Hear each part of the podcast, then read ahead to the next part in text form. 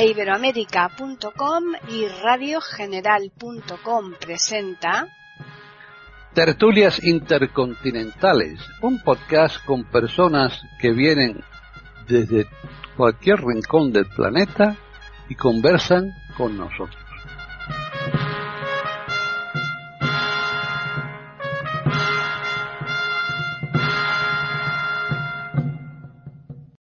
¿Qué tal? Bienvenidos un día más a Tertulias Intercontinentales en iberoamérica.com. Soy Paqui Sánchez Galvarro. Hoy tenemos también un tema, pues como de vez en cuando nos gusta, mm, que no es actual, pero yo creo que son temas que, que son de siempre. Así que vamos primero, antes que nada, a saludar a los contertulios. Tenemos por un lado a Juan Carlos Parra, ¿qué tal? Hola, ¿qué tal? Hola a todos, hola Paquita. Pues sí, tenemos un tema muy interesante, mm. tema otoñal y primaveral eh, allí en América, ¿no? sí, exacto. Otoñal aquí en España y, sin embargo primaveral en América porque ahora vamos a saludar a Jorge Muñoz que está en Chile. ¿Qué tal, Jorge? Hola Paqui, un gusto saludarte a ti, a Juan Carlos y por supuesto a nuestros auditores para que compartir este tema que yo lo encuentro fascinante. Pues sí como yo decía, es un tema que no es actual ahora mismo, pero que, la actualidad nunca se pierde, ¿verdad? En este tema. No, no. Mm. No porque, no porque estamos en un periodo en el que están resurgiendo otra vez las eh, fuerzas de extrema derecha y esto es una cosa que hay que tener en cuenta también. Mm, efectivamente. Bueno, pues vamos a hablar de la simbología nazi y vamos a comenzar contigo mismo, Juan Carlos. Bueno, pues a ver, yo eh, antes de empezar hay una cosa que tengo que decir. A mí es un tema que me fascina desde hace muchos años, como a Jorge también, porque me consta, porque hemos hablado en otras tertulias. Y es un tema muy interesante, sobre todo porque eh, sucede esto que sucedió en el eh, régimen nazi.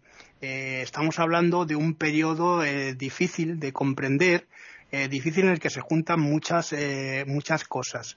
Primero que estamos en un final de siglo, comienzo del siglo XX, en el que hay una decadencia.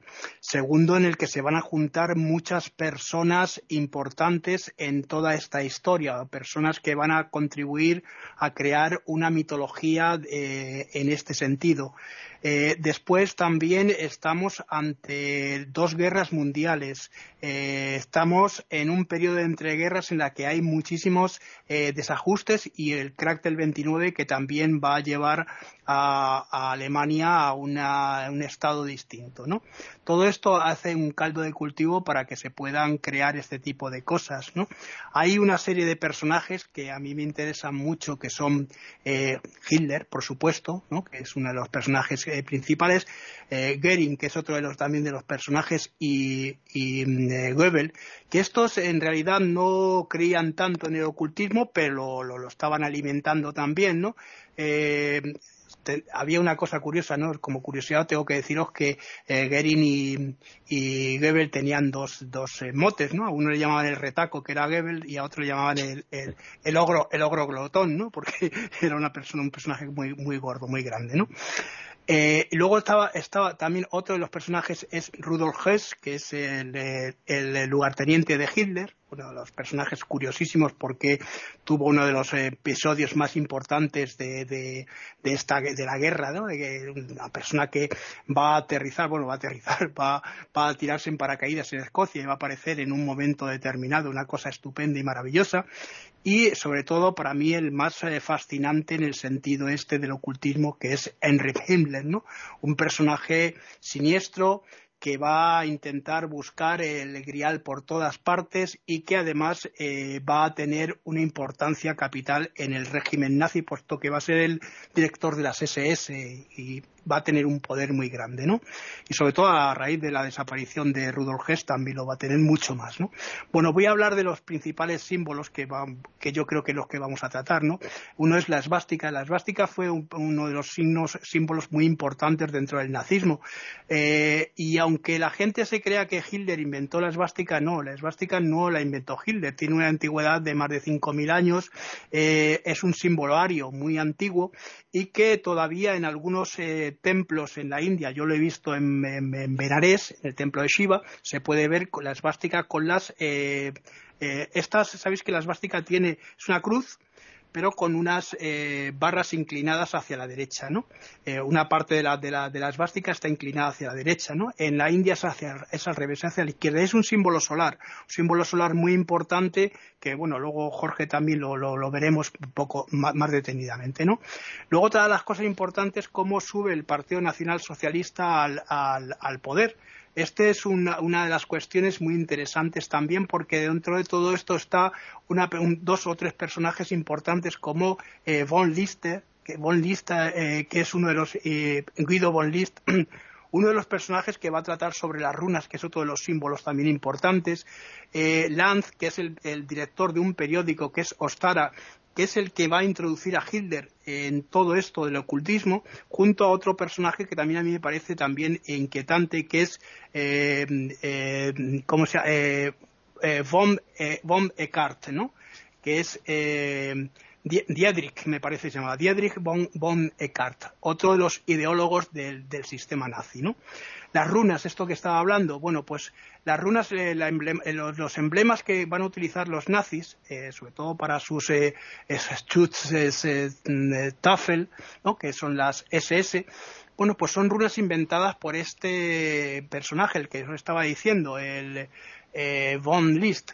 Este personaje tuvo un, una cosa curiosa porque tuvo una revelación, se quedó en 1902 eh, prácticamente ciego por unas cataratas y en ese momento de, de, hasta que recuperó la visión, pues tuvo esta, esta tuvo, bueno, esta visión también, ¿no? esta revelación sobre las runas y él ideó 18 runas que van a ser importantes para el régimen, eh, el régimen nazi. Entre ellas las dos de las SS, que son las runas eh, más importantes, pero tenemos también eh, otros símbolos que también van a ser importantes, el, el Wolf eh, Sigel, por ejemplo, o mmm, hay bastantes, ¿no? Que ya luego ya iremos de, eh, desmenuzándolos, ¿no? Bueno, y solo cabe recordar también que es una de las cosas más importantes para los eh, nazis es la búsqueda del grial, que yo me voy a centrar luego en esto de la búsqueda del grial porque voy a hablar eh, también de eh, un personaje que a mí me llama mucho la atención, que siempre me ha llamado la atención, que es Otto Ram. Es el, eh, uno de los arqueólogos, el arqueólogo más importante que, que estuvo al servicio de Himmler y cómo llegó ahí, ¿no? Uh -huh. hay otros símbolos que me imagino que Jorge ahora pues nos va también a hablar, ¿no? El, el águila, el uniforme y demás, ¿no? Vale. Bueno. Jorge. Bueno, yo voy a retroceder un poco en el tiempo, aunque les extrañe a nuestros auditores, me voy a trasladar al siglo XVIII. Este es el siglo de la ilustración, el siglo de las luces, donde en Europa grandes pensadores rescatan el valor de la razón por sobre las creencias, las supersticiones y también la religión. Pero luego viene el siglo XIX, donde los escritores, novelistas, cuentistas y poetas reaccionan contra el exceso de racionalismo y aparece la literatura gótica en el siglo XIX, aparece eh, personajes sombríos, los autores buscan en la muerte, en el misterio, en lo siniestro, los ambientes para desarrollar sus historias. No en vano surge ahí el famo la famosa novela de Drácula, ¿no? En el siglo XIX. Y luego viene, aquí viene ya una reacción al racionalismo y una búsqueda en el misterio. Se retoman los misterios. Y en el siglo XX, en la primera parte, durante la, segunda, la Primera Guerra Mundial, en plena Segunda Guerra Mundial, surge una disciplina pseudocientífica llamada la ariosofía, que aparece en lo que podríamos llamar los márgenes del mundo académico. Y aquí aparece el concepto de raza aria, la ariosofía. Voy a detener aquí un poco porque el concepto, la palabra aria, surge en los Vedas, en un Veda escrito 1500 años antes de la era cristiana, pero con un sentido lingüístico y religioso. Pero es en esta ariosofía donde los académicos, algunos de ellos como Houston Chamberlain, el yerno de Wagner, lo empiezan a vincular a la raza y a la biología. Entonces eh, ven ellos que hay una raza que califican de superior a las razas de piel oscura. Curiosamente, el rey persa Darío y su hijo se autocalificaban de arios. Ellos eran arios. De modo que la palabra ario viene específicamente de la India y es retomada y reelaborada en su sentido por estos académicos y pseudocientíficos alemanes. Luego surge en plena Primera Guerra Mundial, en el eh, año 1917, en Berlín, una sociedad secreta llamada la Sociedad Thule, o Tul, dicen otros, que es creada por Rudolf von Sebo Tendorf, que es un varón que funda esta sociedad y que tiene un sentido eh, nacionalista, racista, anticomunista y ocultista. Y entre sus primeros integrantes está Dietrich Eckart y Karl Haushofer. También participan después Alfred Rosenberg y Rudolf Hess. De los documentos que se han obtenido de esta sociedad secreta, de sus actas y de lo que se conoce, no hay participación de Hitler en sus reuniones pero pareciera que estos integrantes iniciáticos vieron en Hitler el Mesías que esperaban ellos, esperaban un redentor de la grandeza alemana y de esta raza superior. La palabra Tule aparece en la Eneida de Virgilio y los integrantes de esta sociedad y otros alemanes la ubicaron Tule como un reino, un reino mítico de una raza superior que se ubicaría en Escandinavia, Incluso se intentaron algunas peregrinaciones a ese sector. De modo que esta raza aria, rubios, altos, de ojos claros, correspondían al tipo racial nórdico. Y llegan a sostener en el ocultismo nazi que esta raza nórdica no obedece al resto de las razas humanas, sino que habría llegado directamente de otro espacio, tal vez de las estrellas.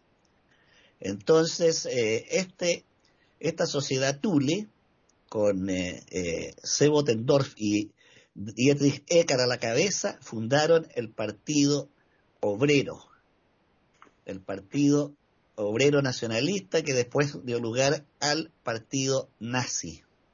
Y el propio Dietrich Eckart dijo, Hitler bailará, pero el que creó la música soy yo. Por el momento quedo aquí, Paqui, para cederle a mi Pues, Juan Carlos. Eso es, eh, por el momento eh, bailo yo, efectivamente. Hay un, cosas curiosas. Eh, esta, hay un libro que se estuvo buscando durante mucho tiempo, no sé si lo, me parece que lo conoces tú también, eh, Jorge, que es el, el Tules Boris Culte. Es uno de los libros importantes que se estuvo buscando. Se creía que los nazis tenían este libro también en, el castillo famoso de, que ahora hablaremos del Belves, eh, Belvesburg, ¿no? que es eh, uno de los castillos importantes, porque va a ser el, castillo donde va a estar eh, centrado lo que se va a llamar la Orden Oscura, la Orden de los SS. ¿no? Luego, luego hablaremos también de este tema. Bueno, hay más símbolos importantes también dentro del nazismo, tal es el, águila, de, que, se, que llevaban también. Es una representación, la, águila bicéfala, que no es un símbolo puramente, digamos, germano, es un símbolo que llevaban las legiones romanas y que se lo aplican también eh, después todos los imperios. Eh, tenemos también eh, otro de los símbolos que hemos dicho antes, como eran las runas, pero también las calaveras, la Totenkopf, que es el símbolo de la calavera que llevaban en la gorra y en el uniforme los SS el uniforme negro de las SS, que por cierto no fue diseñado por Hugo, Hugo Boss, como se ha dicho, él lo fabricó efectivamente, pero más tarde, con lo que con lo que eh, tuvo bastantes eh, también eh, problemas después de la guerra, ¿no? Le puse una multa y al final, bueno, pues los sobrinos fueron los que siguieron con la empresa. Las, camisas pardas también son uno de los símbolos importantes y el estandarte este famoso de, de, Hitler, ¿no? Que aparecía en todas las, digamos, ceremonias, todos los desfiles y demás. Bueno, pues voy a introducirme en lo que es la búsqueda alegría, que a mí me parece un tema interesante. Yo he estudiado durante mucho tiempo el tema de los templarios y me ha parecido también este tema que llevó a una serie de personas a, un tipo de locura, ¿no? Bueno, pues una de las figuras más importantes eh, conocidas y reconocidas dentro de lo que es este mundo, ¿no? El mundo del catarismo, eh, por, bueno, por su búsqueda ¿no? obsesiva del Grial, fue este personaje que os estaba diciendo antes, que es Otorran. Otorran, eh, veréis, es un personaje eh, muy curioso porque él, además de estudiar el catarismo, él estuvo dentro del grupo nazi a la fuerza, tuvo un poder importante dentro de lo que fue el Tercer Reich, sí, pero ya digo que estuvo eh, incluso eh, metido aquí dentro del régimen nazi eh, de forma, bueno, a la fuerza, ahora veremos por qué, ¿no? bueno, fue después de mucho tiempo, ya en el año 39, invitado a suicidarse, ¿no? por motivos que también vamos a ver. Bueno, pues el 13 de marzo de 1939, como decía Otto Rahn, pues va a aparecer muerto en las montañas austriacas. Eh, a su lado había dos botellitas de cianuro, con lo cual, pues mm, claro, eh, dos ampollas, se creía que había sido eh, un, personaje que había estado, digamos, obligado a, de alguna manera a ese suicidio, ¿no? Porque luego va a aparecer una esquela en la que se va a reconocer a Otto Rahn como una persona decente dentro del nazismo y demás, ¿no? bueno, pues si quieres lo dejo aquí, luego voy siguiendo porque así tenemos un poco para cada uno, ¿vale? Muy bien, pues Jorge. Bien, yo voy a seguir por otros derroteros todavía, que después se van a ir uniendo con lo que dice Juan Carlos. Hay que recordar que Hitler nació en un pueblo fronterizo entre Austria y Alemania, un pueblo que por alguna coincidencia era visitado por muchos mentalistas, magos, este, medium, etcétera, de modo que la población estaba muy acostumbrada a los temas eh, ocultos o a los misterios.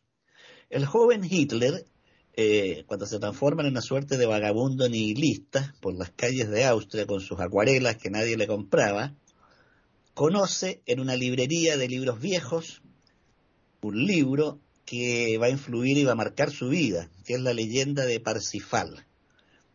Eh, por casualidad, el dueño de esa librería pertenecía a grupos ocultistas y ve en este joven eh, este interés por esta leyenda. Y aquí hay que marcar algo importante. La leyenda de Parsifal contiene dos objetos mágicos, el grial y la lanza del destino o lanza sagrada. Esta lanza es robada por Klinsor, que representa al demonio, las fuerzas demoníacas, y hay un rey que intenta rescatar la lanza. Mientras tanto, el grial está en poder de los caballeros del santo grial. El rey, en este momento se me fue el nombre, se acerca a los dominios de Clinsor para rescatar la lanza sagrada, pero Clinsor lo hiere en la pierna con la lanza y esa herida nunca mejora, siempre está abierta. Pero la leyenda dice que la lanza sagrada se le va a arrebatar a Clinsor por un héroe tonto, inocente e iluminado por la compasión. Y ese héroe es Parsifal. Parsifal lucha con Clinsor y logra rescatar la lanza sagrada. Ambos objetos mágicos, el grial y la lanza, confieren a quien las posee poderes, ilimitados. Y curiosamente Hitler va a decir en algunos de sus escritos y a sus amigos, después, cuando ya tiene poder, que él se identifica con Clinsor, el demonio, o sea, él sería el representante de Clinsor en la tierra.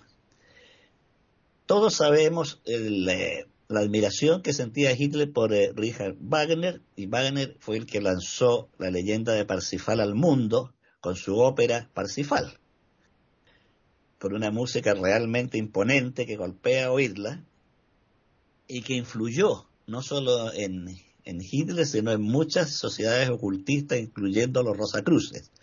Es curioso, un paréntesis, que para los funerales de Lenin en la Unión Soviética se tocó la ópera Parsifal de Wagner.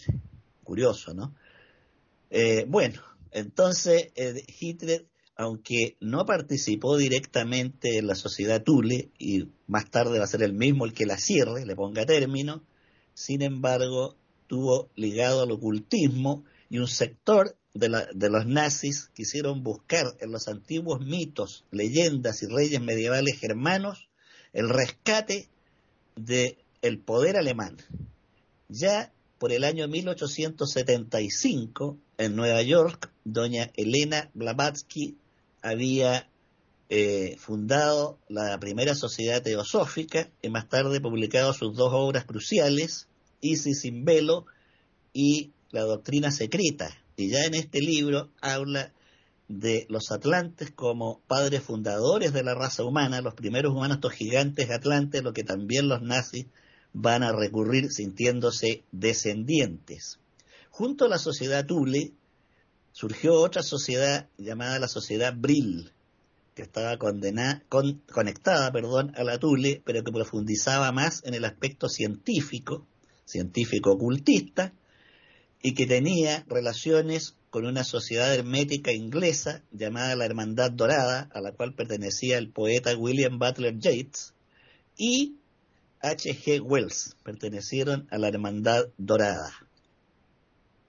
Y la sociedad Brill fue más secreta que la Tule e incursionó en el tema de la ciencia. Más tarde voy a profundizar un poco en este aspecto, por el momento quedo aquí. Muy bien. Están escuchando tertulias intercontinentales en iberamérica.com. Juan Carlos. Bueno, pues vamos a hablar, voy a, voy a hablar de la obsesión que este Otto Ram tenía por el, grial. Efectivamente, todos los temas ya veréis que van eh, conectados, ¿no? Lo que está contando Jorge y lo que estoy llevando ya a cabo. Y una de las cosas importantes también hay que decir, Jorge, y esto también, eh, que eh, hay, un, hay un lugar que también lo se va, va, a ser mencionado en una obra maravillosa que es La montaña mágica de Thomas Mann, ¿no? Estamos hablando del Berghof, que era donde tenía Hitler su, su refugio de, bueno, en la zona bávara. Eh, aquí hay una leyenda en la que se dice que en uno de estos lugares estaba enterrado Federico Barbarroja y que eh, este eh, Hitler es la reencarnación de Federico Barbarroja y que iba a llevar a cabo el Reich de los mil años, ¿no? Es por eso la, de donde viene la leyenda de los, de los, de los, de los mil años. Bueno, eh, veréis, eh, Ram está obsesionado de muy joven con, esto, con la historia del, sobre, claro, el Santo Grial. Santo Grial que fue durante eh, su paso por la universidad, él estudió en Múnich, uno de sus temas que él llevó a cabo y su tesis doctoral, no obstante, bueno, giró en torno al Santo Grial, ¿no? Él estaba profundamente eh, impresionado, obsesionado con los cátaros, ¿no? Los cátaros que vivieron en, en, en, Monsegur, no vamos a hablar ahora porque sería hablar un programa entero sobre los cátaros, ¿no? Pues era un, eh, digamos, eh, un movimiento ascético y también un movimiento gnóstico que eh, estaba encaminado hacia la luz en contra de las tinieblas, era un sistema dualista, pero que esto ya digo que sería para hacer un programa entero, ¿no? Y eh, bueno, pues eh, él de alguna manera, como lo diría, se fue a Francia a trabajar en, el terreno, en, en, Montsegur, por un motivo. Eh, él sabía que posiblemente este, este grial, eh, bueno, antes había, mm, eh, podría estar en un, aquí en el Montsegur, en una zona que está en el sur de Francia, donde desaparecieron estos cátaros en el año 1244 en una cruzada que se llamó la Cruzada Albigense, la cruzada que llevó a cabo la Iglesia contra ellos y en la que murieron eh, quemados, eh, se quemaron, se eh, auto, digamos, suicidaron, ¿no? En el, en, un incendio en el, aquí en, en Monsegur los cátaros. Eh, Rand sigue para esto un libro muy famoso, ¿no? que es un libro que, como ya ha mencionado eh, Jorge también, eh, Wagner eh, también bebió de él, ¿no? que es el Parcival. El que es de un autor alemán llamado Wolfram von Exegenbach. Es, en, este libro Segenbach va a mencionar va a un lugar que se llama Montsalvage. Y aquí Montsalvage, bueno, pues va a ser, está en los Pirineos, según comentaba él, y él eh, decía que aquí estaba eh, donde estaba el Santo Grial, ¿no? bueno, pues esta revelación hace que lleva a Ran a, de alguna manera a identificar este eh, Monsalvage de Monsalvage de, la novela del libro del roman, ¿no? De, este autor con Monsalvat y de Monsalvat va a pasar a Monsegur, ¿no? Un lugar que ya digo que está en Occitania, en, lo que es el Languedoc, ¿no? Y ya, viene aquí toda la leyenda de los eh, cátaros, ¿no? Eh, ya dije que la tesis doctoral había sido sobre este tema, una tesis que además tuvo mucho éxito. Incluso eh, de esta tesis aparecieron luego dos libros que fueron muy importantes para lo que va a ser después la reunión que va a tener este personaje con Henry Himmler, ¿no? Y estos dos libros son la uno de los libros, entre ellos está la, cruzada mm, del Grial y también la corte de Lucifer y de esto, si quieres, luego ya sigo yo hablando, ¿vale? Jorge. Bueno, la Sociedad Brill se funda después de haberse publicado una novela de un autor inglés que cuenta la historia de una raza superior que vive en el interior de la Tierra. Y esta raza maneja una energía de poderes enormes llamada la energía Brill. La palabra Brill, B corta R-I-L, es del sánscrito. De ahí está tomada entonces, esta sociedad fundada en esa novela pretende hallar a estos seres subterráneos que manejan esta energía, Brill, que convierte a quienes la manejan en seres superiores. Eh, el ocultismo nazi pretendía crear una religión propia, una religión germana que sustituyera al cristianismo que había dominado Occidente. Incluso Hitler mandó hacer una Biblia nazi que es una adaptación del texto bíblico, pero adaptándolo de modo que aparezca la raza aria y aparezcan los héroes bíblicos como seres arios. Creo que se alcanzaron a publicar 100 ejemplares y tengo entendido que se conserva uno en una iglesia de Alemania, porque se repartió en templos y escuelas. Y se pretendió modelar la imagen de Jesucristo como un tipo ario, no un tipo judío, sino un tipo rubio, alto, que probablemente jamás existió, con esa traza física. Pero la idea era tener una religión aria porque Hitler declaró, no me acuerdo si en Mein Kampf o en otros escritos, que un sistema sin una base espiritual está condenado al fracaso. Es una frase que en absoluto parece loca o propia de un demente, tiene bastante lógica, ¿no? Todas las grandes culturas han tenido sustentos espirituales, han tenido rituales, porque no, no queremos dejar la impresión en esta charla que la sola existencia de una religión, de un ritual, de leyendas puedan conducir a la barbarie nazi o a un loco que se le ocurra masacrar a una población completa. Todas las culturas han tenido y se nutren de leyendas, de rituales y de héroes. Y eso en sí mismo no es malo siempre que se mantengan en el lugar y se les dé el valor que corresponde. Pero acá se pretendió unificar ciencia, filosofía y leyenda en un solo cuerpo eh, intelectivo y filosófico que proveyera al movimiento nazi de una ideología poderosa que iba a durar, según sus creadores, mil años. Afortunadamente no llegó a esa horrible cifra que habría sido desastrosa para la humanidad. Por el momento quedo aquí, aquí para seguir intercambiando con Juan Carlos. Juan Carlos. Bueno, pues habíamos, nos habíamos quedado que Otto Rahn estaba en el sur de Francia, ¿verdad? Y bueno, y entre dos fechas importantes, que es 1928 y 1932, él estuvo aquí investigando en el Languedoc. Él estuvo, se instaló en una localidad cercana a Montsegur y allí contactó con una serie de personajes, ¿no? Entre ellos un eh, místico muy importante que va a ser muy importante también en su vida, ese místico historiador un francés llamado Antonin eh, Gadal. Este era un personaje que además tenía un museo, un museo sobre el catarismo, cosa que a Rambo le abrió los ojos de una forma, eh, bueno, y estuvo con él trabajando sobre el tema.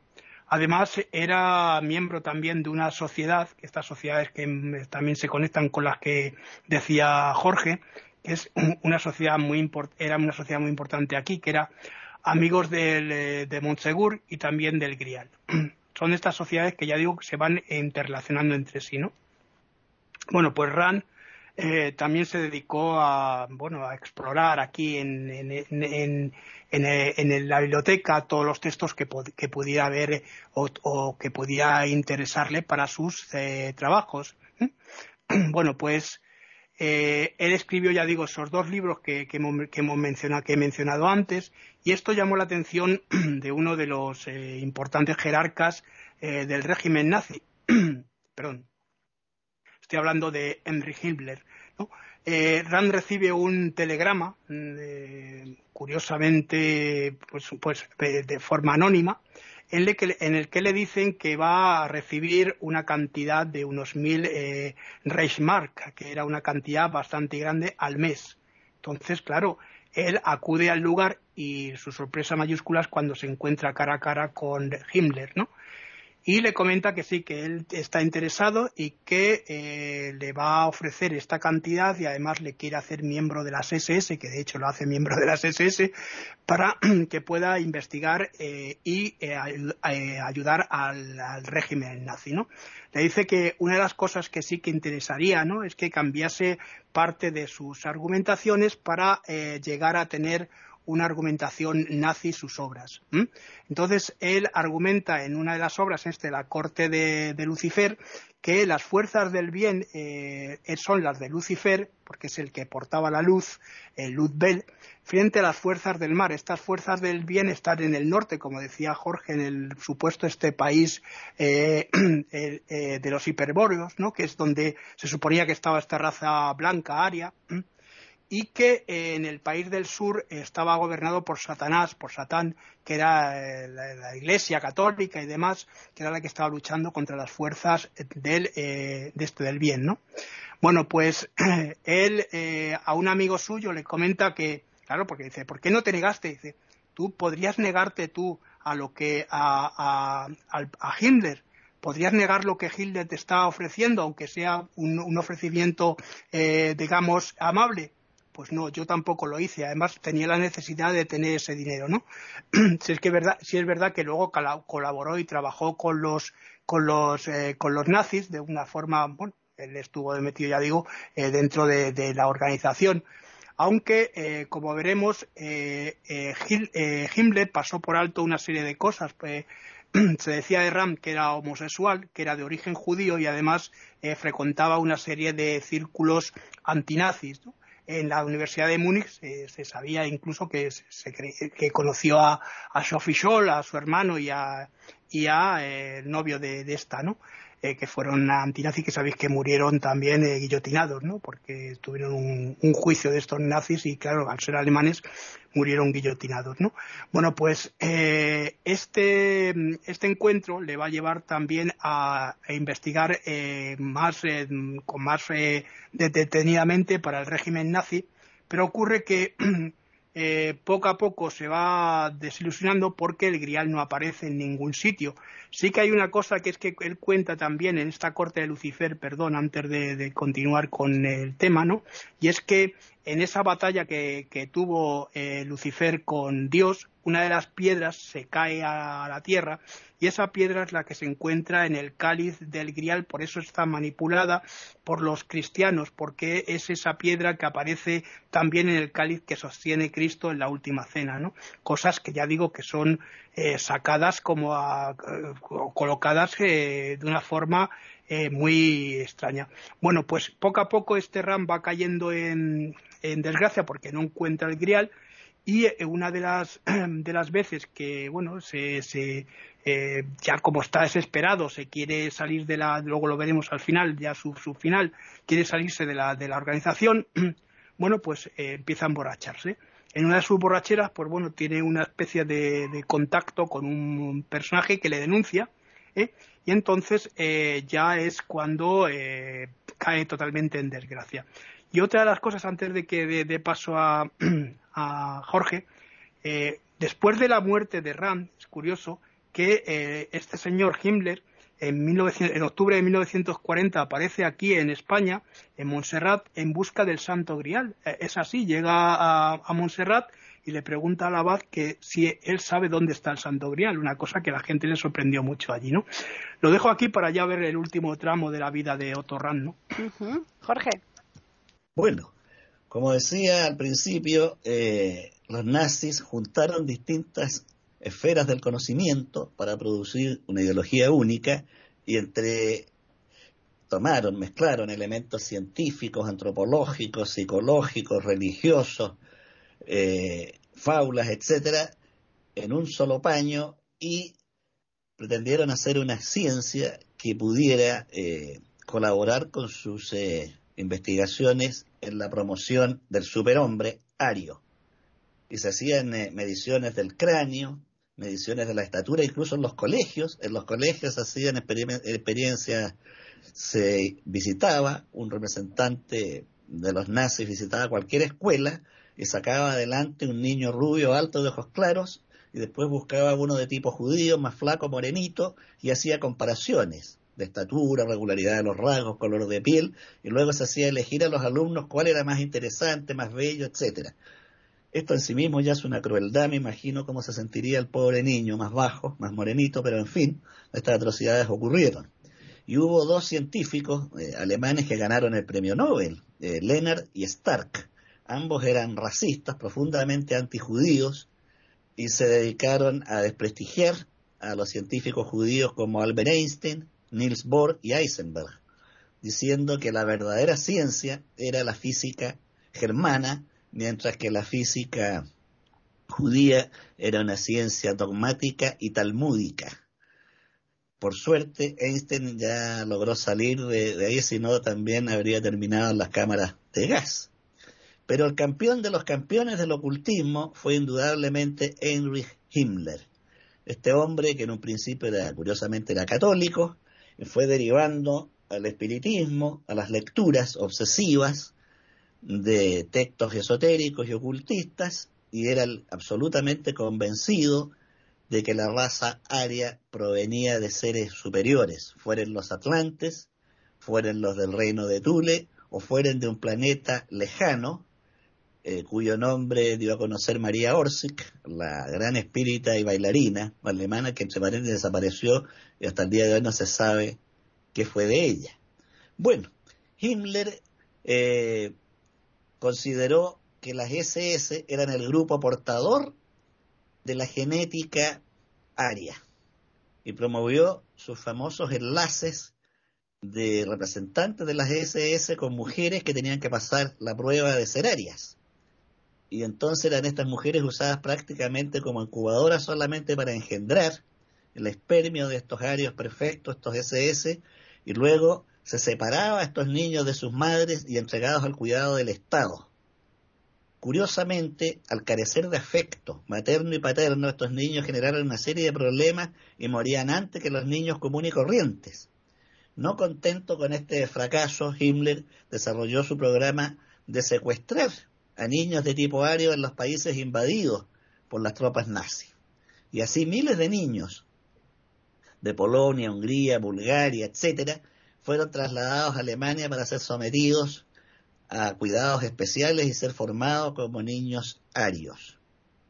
También promovió, esto fue el famoso plan del Bellborn, estos nacimientos entre arios, y además concluyó, mediante sus obsesivos estudios, que los cementerios donde habían muerto héroes y representantes de esta supuesta raza aria eh, ejercían un influjo sobre quienes pudieran procrear en esos cementerios.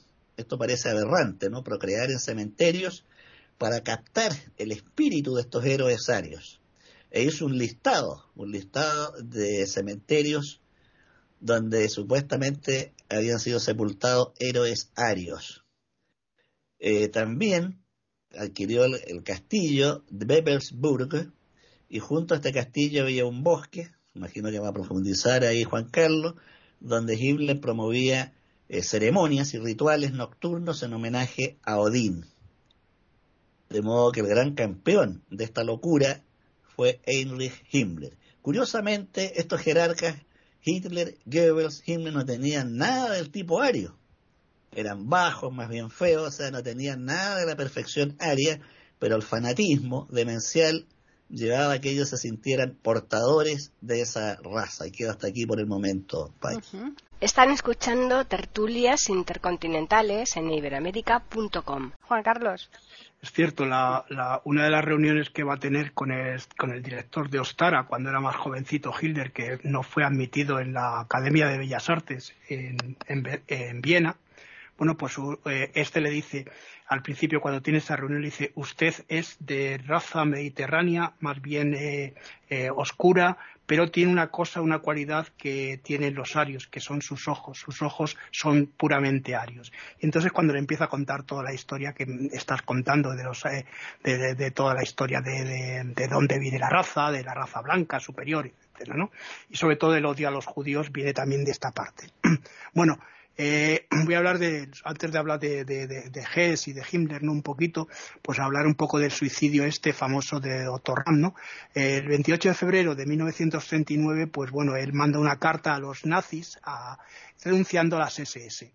Y hay una respuesta muy escueta de, de Himmler, y es con un simple sí. Pero claro, no era tan fácil. Esto era una cosa, una cuestión simplemente de, eh, que los SS no dejaban a la gente salir de su, eh, digamos, de su organización tan fácilmente, ¿no?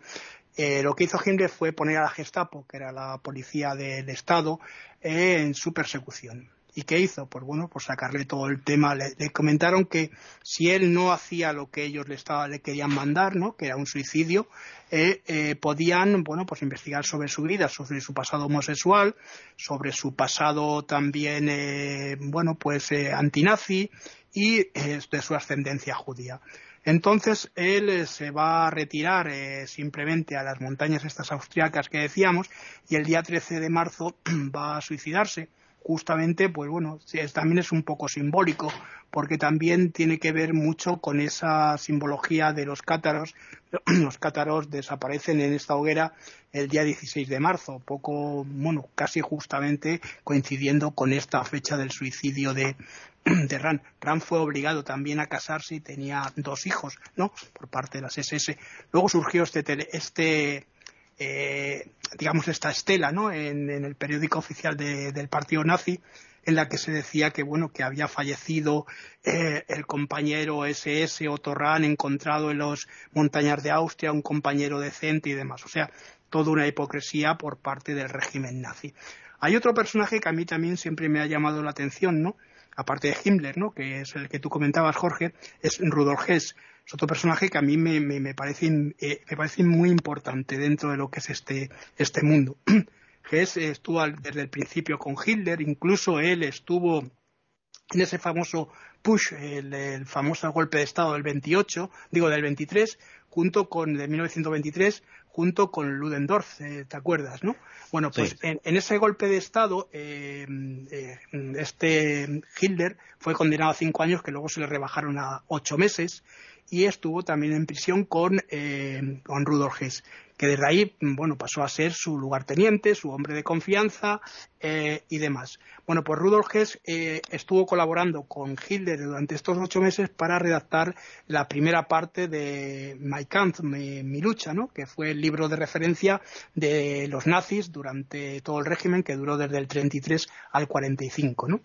Eh, bueno, pues en este libro, pues una de las cosas que decía en, en esta primera parte de Hitler era que eh, la bandera nazi la había ideado él con el fondo rojo y el círculo blanco con la esvástica con determinadas eh, dimensiones con eh, los brazos inclinados hacia la derecha. Bueno, pues nada más en sentido contrario, esto ya lo había dicho List, von List, que esa, esa esvástica tenía que estar inclinada hacia la derecha por un motivo claro, era el motivo de ir en contra de lo que era lo que se llamaba las fuerzas del bien por parte de, los arios, ¿no? Entonces, ellos tenían que hacer lo contrario. Bueno, Eh, Hess era un personaje que pasó a ser eh, en el régimen nazi, bueno, llegó a tener un ministerio, que era el ministerio de, bueno, de, de, orden de, dentro del, régimen nazi, y este ministerio él lo quería haber llamado el ministerio de astrología. Fíjate hasta, fijaos hasta qué punto eh, estaba mal de la cabeza. Tenía ataques epilépticos, y en estos ataques epilépticos, en estos raptos de ataques epilépticos, él creía oír una voz, una voz de un dios llamado Val, que él mm, lo identificaba con un dios eh, escandinavo, de sueco, que se le aparecía y le comentaba cosas. En una de las, mm, una de las veces le comentaba, le comentó que cuidado, cuídate de tus orejas eh, que no se congelen en el este. Bueno, pues él lo interpretó como que Alemania iba a empezar eh, la guerra atacando a los rusos, cosa que los rusos habían sido aliados en ese pacto Ribbentrop-Molotov del 39, ¿no? y que, eh, bueno, era un pacto de no agresión. Bueno, Hitler lo rompió evidentemente un poco más tarde y él eh, quiere de alguna manera hacer las paces con los ingleses porque considera a los ingleses como primos, es, eh, primos son sajones, los considera como primos germanos de, de la misma raza, ¿no? Eh, ¿Y qué hace? Pues bueno, en uno de los momentos, pues coge un avión que ya lo tenía eh, más o menos con dos depósitos de gasolina y se marcha, y se marcha a Inglaterra, siguiendo a una, una, escuadrilla de, la Luftwaffe, ¿no? Y llega a Escocia y allí, bueno, salta en paracaídas porque el, avión no podía aterrizar donde él quería. Y allí en, Inglaterra, pues bueno, es detenido, evidentemente. Ahora viene la segunda parte que es también muy interesante. Después de que tiene una conversación con Winston Churchill, eh, le condenan a la Torre de Londres. Y la Torre de Londres empieza a ver, eh, pues eso, los, eh, decapitaciones de, Ana Bolena y otra serie de decapitaciones, y dice que él ya no puede oír la voz de, Val. Pero he aquí que los servicios de espionaje ingleses van a contratar a este Alexander Aleister Crowley para que pueda hipnotizar, porque yo lo había hecho en Alemania, ya lo conocía a Rudolf Hess de antes, para que lo pueda hipnotizar y poderle sonsacar sobre un secreto que era eh, lo que se suponía que buscaban, buscaban esa energía que tú decías, la abril, en, cuatro esvásticas eh, repartidas por todo el mundo. Ese es lo que comentaba el libro este famoso que yo te decía, ¿no? Bueno, pues eh, cuando lo hipnotiza el, mago este inglés, ¿no? que también pertenecía a una orden también, eh, bueno, pues cercana al nazismo, allí en, Inglaterra, que más estaba alentada por eh, una serie de políticos, ¿no? bueno, pues eh, él llega a decirle soy Val y tal, y entonces él sí que le da direcciones de, lo que están buscando, lo que quieren en concreto, lo que, los rituales, cómo se van haciendo en este castillo famoso de, de ¿no? y cómo eh, Himmler está buscando obsesivamente o bien esa cruz gamada o bien eh, el, grial y que el castillo está repleto de un montón de, reliquias eh, digamos que van recopilando los nazis por todo el mundo ¿no? Entre ellas, pues bueno, te va describiendo que hay una cripta en el, subsuelo en el que se hacen las ceremonias y que sirve como tumba para los SS, eh, eh, digamos, eh, muertos en, combate y en el servicio del, partido nazi. Arriba se encuentra otra sala con una especie de, con una con una mesa que es la, imitando la mesa la mesa la tabla redonda no del rey Arturo con unas 12 lugares eh, que son 12 nichos. Eh, también se va a encontrar una especie de sol con las runas invertidas que ellos le llaman el sol negro. Y eh, bueno, pues todo esto va a crear una mitología que a lo mejor la fantasía de mucha gente se ha desbordado. Por eso quería decir que tuviésemos cuidado, que tuviese cuidado la gente con las novelas históricas que se leen, porque algunas veces es todo fantasía, ¿no? Y de, por el momento lo dejo aquí porque ya vamos a entrar en lo del castillo este también famoso. Jorge. Bueno, eh, el famoso putsch de la cervecería del año 23, Hitler queda herido de un hombro y mueren 16 seguidores de Hitler que fueron llamados más tarde los 16 inmortales. Y hubo una bandera también, bandera nazi, que fue diseñada por el propio Hitler, la bandera roja con el círculo blanco y la svástica al medio, svástica negra, y esta bandera quedó manchada con la sangre de aquellos muertos. Por supuesto, Hitler, que era un maestro de la propaganda y la publicidad, utilizaba después en las ceremonias esta bandera que era enarbolada y paseada ante el pueblo alemán con la sangre de los 16 inmortales. Hitler también, durante su permanencia en la Primera Guerra Mundial, contaba con mucho orgullo que hallándose él en una de las zanjas donde se hacían las trincheras, oye una voz que le dice apártate de ahí. Él escucha con asombro y la voz le repite apártate de allí. Finalmente le hace caso a la voz y sale de la zanja, arranca unos 25 o 30 pasos y ve una enorme llamarada en la zanja un estallido fenomenal y todos sus compañeros mueren por una granada. Entonces él contaba que la voz era la providencia que lo salva para que pudiera cumplir su misión.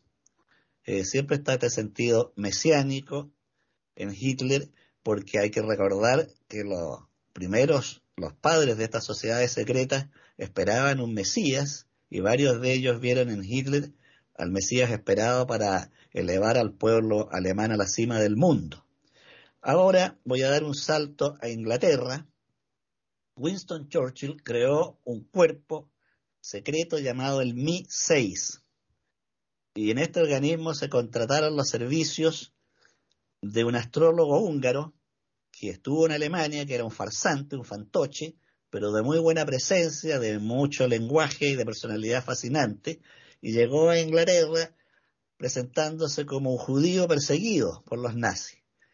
Eh, con su personalidad, vestía muy bien este hombre, logró encandilar a las clases altas inglesas, que lo invitaban continuamente y les hacía sesiones astrológicas.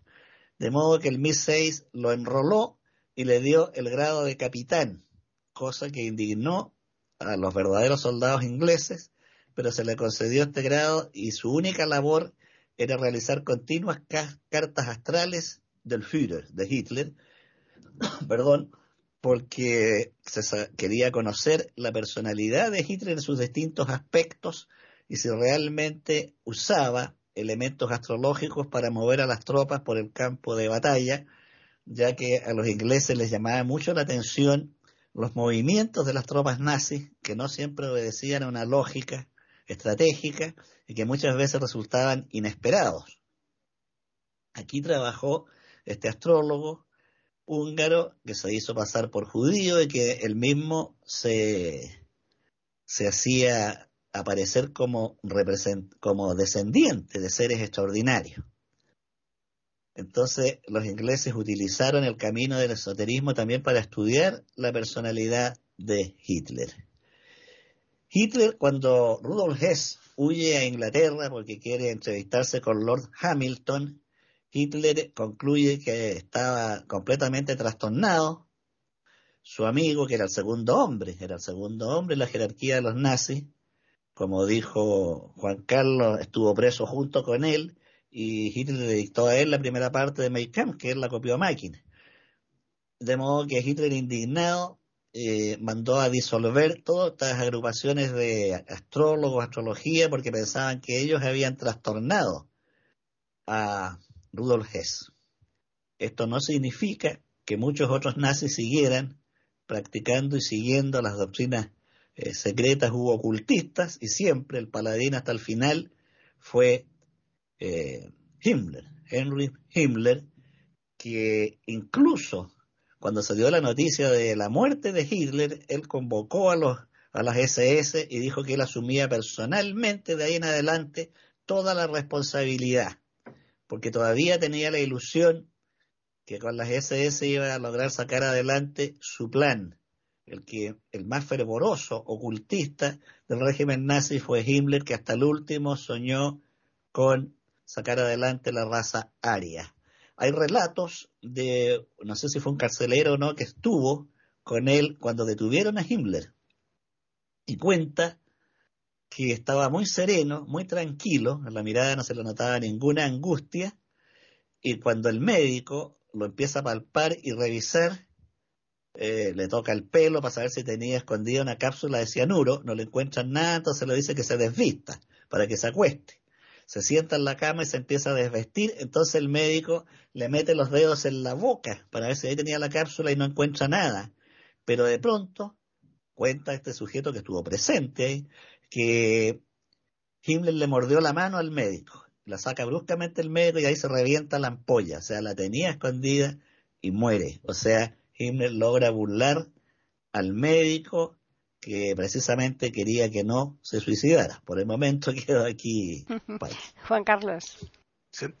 Todo muy misterioso, efectivamente. Este ministerio que, de astrología que manejaba Rudolf Hess, que del que estaba hablando Jorge, bueno, pues todos los miembros acabaron en Birkenau, ¿no? Una de las cosas porque una reunión después, eh, Hilder estaba indignadísimo.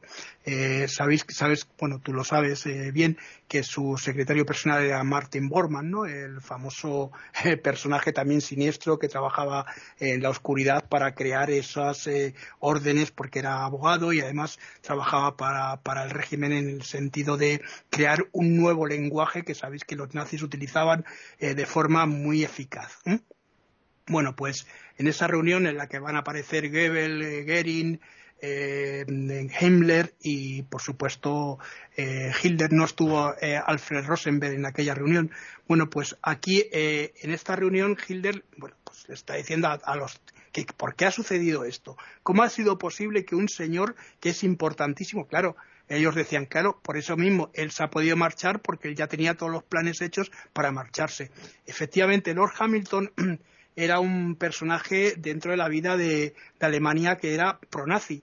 Por eso eh, Rudolf Hess quería tener este encuentro con él para poderlo, eh, eh, poderlo digamos, una, convencer y sabía que posiblemente, porque Churchill no estaba, era, un era una, persona con un perfil bajo político, que eh, Halifax, que posiblemente pudiera ascender a ser primer ministro, porque eso lo habían dicho sus astrólogos. Estas son las cosas de, raras de, de todo esto, ¿no? Bueno, pues ya digo, estos astrólogos van a acabar en, Birkenau. Pero voy a volver eh, un poco a este castillo famoso donde se hacían las ceremonias, donde era curioso, las ceremonias hay muy pocas documentadas, hay un par de ellas con algunos capitanes, pero hay muy pocas documentadas porque Himmler al final de la guerra eh, primero hizo destruir una de las torres, había tres torres, era un castillo triangular, hizo destruir una de las torres, la torre norte, los aliados por, eh, por suerte, bueno, pues pudieron rescatar el castillo que hoy es un museo y también un albergue para chavales. Imagino los chicos allí en el albergue este, ¿no? Por, la noche escuchando ruidos de los nazis, ¿no? Y cosas de estas, ¿no? Bueno, pues eh, aquí había una cosa curiosa que era la olla fantástica. Esta olla además es que es una olla de oro. Se le encargó a un, eh, a un eh, orfebre alemán muy famoso eh, que trabajaba para el régimen nazi eh, fabricar esta olla elaborada con, bueno, con simbología nórdica y tal. Y aquí se depositaban al principio los anillos de los SS muertos en combate. bueno, eso estaba en la cripta, la cripta que iba, iba a tener una llama eterna. En esta cripta se, se conservaban estos anillos. Después de la guerra, Después de la guerra los anillos fueron metidos en un cofre, enterrados en estas montañas cercanas que, estaban cerca de... estamos hablando de la Renania, donde estaba el castillo, este famoso, ¿no? En otra parte de Alemania que no era Berlín. Bueno, pues eh, ahí es donde se van a incorporar estos, estos anillos. El castillo es un castillo eh, que se fundó en 1603 y tiene una historia muy rica también porque pasó por varias manos e incluso fue cárcel de la Inquisición. Ahí en, la cripta eran las mazmorras también de la Inquisición. Por eso digo que es un castillo que ha tenido mucho, eh, digamos, un, poder muy exotérico, si lo queréis, ¿no? Y después, además, otra de las cosas que Himmler eh, hacía eran, eh, ya digo, esas ceremonias de entronización de los SS, que poco se sabe, poco porque se sabe, bueno, que llevaban una daguita que tenía un, lema escrito, que esta daga se ponía en la, en la, en la llama eh, para calentarla, para ver el poder que tenía esa, esa daga eh, para los SS. Eh, y otra cosa como curiosidad, cuando Hitler muere en el búnker famoso, se van a encontrar a una cantidad de SS que estaban protegiéndolo que eran tibetanos. ¿Por qué? Pues porque los eh, nazis habían estado también en el Tíbet buscando eh, el grial y buscando esas esvásticas que, que, pudieran representar ese sentido del pueblo, el pueblo alemán. Bueno, pues eh, se encontró una de las estatuas famosas con un, fijaos, es un Buda que tiene en una mano una esvástica, cosa que a mí, bueno, pues no puede sorprender mucho dado que el símbolo de la esvástica representa el sol, ¿no? Eh, en la cultura aria. Bueno, pues se lleva a Alemania, pero llegaron los nazis incluso con, eh, bueno, a, medir las cabezas, como decía eh, Jorge, pero de los tibetanos. Llegaron a identificar una raza superior, que era lo de, los, de, los, eh, eh, de la gente que gobernaba, y otra raza inferior, que eran mongoles y demás, que habían llegado al Tíbet. ¿no? estos, según ellos, los que eran de raza aria pura, eran sus primos lejanos. Bueno, estas son las locuras, ya digo, que, surgieron durante este periodo. Igual que pasó en Inglaterra con el, eh, eh, los servicios secretos que, van a crear ese eh, departamento para el esoterismo, bueno, pues aquí en Alemania también se crea la, la NNRB, que es para eh, estos eh, estudios arqueológicos de reliquias y de otro tipo de cosas eh, que se puedan encontrar, porque el castillo de Bebelburg estaba plagado de reliquias alemanas, de reliquias nazis por todos los sitios. Bueno, y de momento lo dejo aquí porque hay más cosas que podemos contar que son interesantes. Bien, están escuchando tertulias intercontinentales en iberamérica.com. Eh, Jorge. Bueno, eh, Adolf Hitler llegó hasta el último minuto su ideario ideológico porque eligió el 30 de abril para suicidarse y ese día hubo una conjunción de los planetas. Bueno, y también otra cosa importante es que eh, lo, que decía Jorge del lobo, incorporado al nombre de Hitler, Adolf significa el que va delante del lobo, de los lobos. Sí y Rudolf, y Rudolf eh, es el que va al lado de los lobos. Justamente el que va al lado de los lobos va eh, también junto al que va delante de los lobos, ¿no? Esto también es muy, muy interesante. Sí. Bueno, Hitler tenía una curiosa identificación con la figura del lobo. Sus perros favoritos eran los alsacianos, ¿no? que se parecen mucho al gran lobo. A las SS se refería como mis lobos, a los guardias de las SS y tenía un refugio que se llamaba la Cueva del Lobo. De modo que hay ahí también una curiosidad del Führer con este animal feroz, depredador. También le gustaba mucho detenerse a contemplar la montaña donde estaba enterrado Barbarroja. Según la leyenda, cada año la barba de Barbarroja, valga la redundancia, crecía hasta dar una vuelta completa a la montaña. La leyenda concluía diciendo que cuando la barba diera determinado número de vueltas a la montaña, reaparecería el poder alemán. Ojalá la barba no crezca demasiado y haya algún mago eh, benéfico que se la corte una vez al año.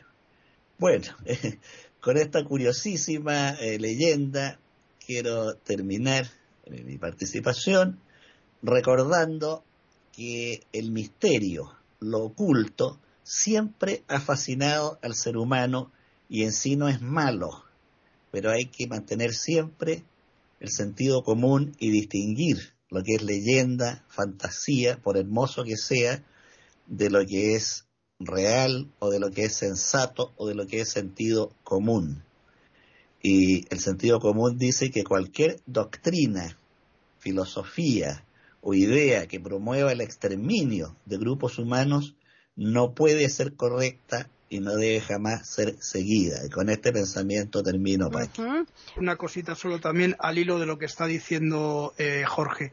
Hay un, están resurgiendo ahora grupos neonazis y las ideologías, cuidado con esto del 18, que es simbología rúnica, ¿no? que es Adolf Hitler, o el 88, que es Heil Hitler, ¿no? que es el saludo nazi, o el 14, que representa las 14 palabras estas eh, que, que, dijo David eh, eh, Borg. quiero decir que todo este tipo de cosas, cuidado con, este tipo de, ideología, porque muchas veces no se conoce su origen, no se conoce su historia y pueden perturbar a muchas gentes. Eh, cuidado con los populismos también. En aquella época el populismo triunfó, pero triunfó por una serie de eh, condicionantes que se estaban dando. El fascismo ya había surgido con Mussolini, eh, Hitler sube al poder por una serie de condicionantes que en ese momento se dan y cuidado porque eso a ver, eh, ahora mismo es, es muy difícil eh, que se pueda repetir, pero claro, estamos en momentos en los que están resurgiendo en Europa eh, movimientos de extrema derecha y hay que tener mucho cuidado porque cuando eso se lleva a la política puede ser peligrosísimo, ¿no? Esto es lo que quería decir, simplemente que lo que decía Jorge, este, vuelvo, lo repito también, ¿no? Hay que tener mucho cuidado con eh, saber distinguir lo que es la realidad, lo que es la ficción, y cuando se lee una cosa, eh, una novela histórica, por ejemplo, hay que saber eh, que aquello que se nos está contando está trufado con la fantasía. Y nada más. Bueno, pues una vez más la tertulia ha sido espectacular, a mi manera de ver, y espero que también al de los oyentes. Vamos a recordarles que nos pueden escribir a tertulias@eiberoamerica.com, que es el correo que tenemos, y además también está el Twitter e Iberoamérica con las iniciales e, I y la A de América en mayúsculas. Agradecer como siempre la atención que nos prestan todos nuestros oyentes y por supuesto la labor tan tremenda que hacen nuestros contertulios y emplazarles para que regresen el lunes próximo a iberoamérica.com y nosotros pues les tendremos preparada una nueva tertulia intercontinental.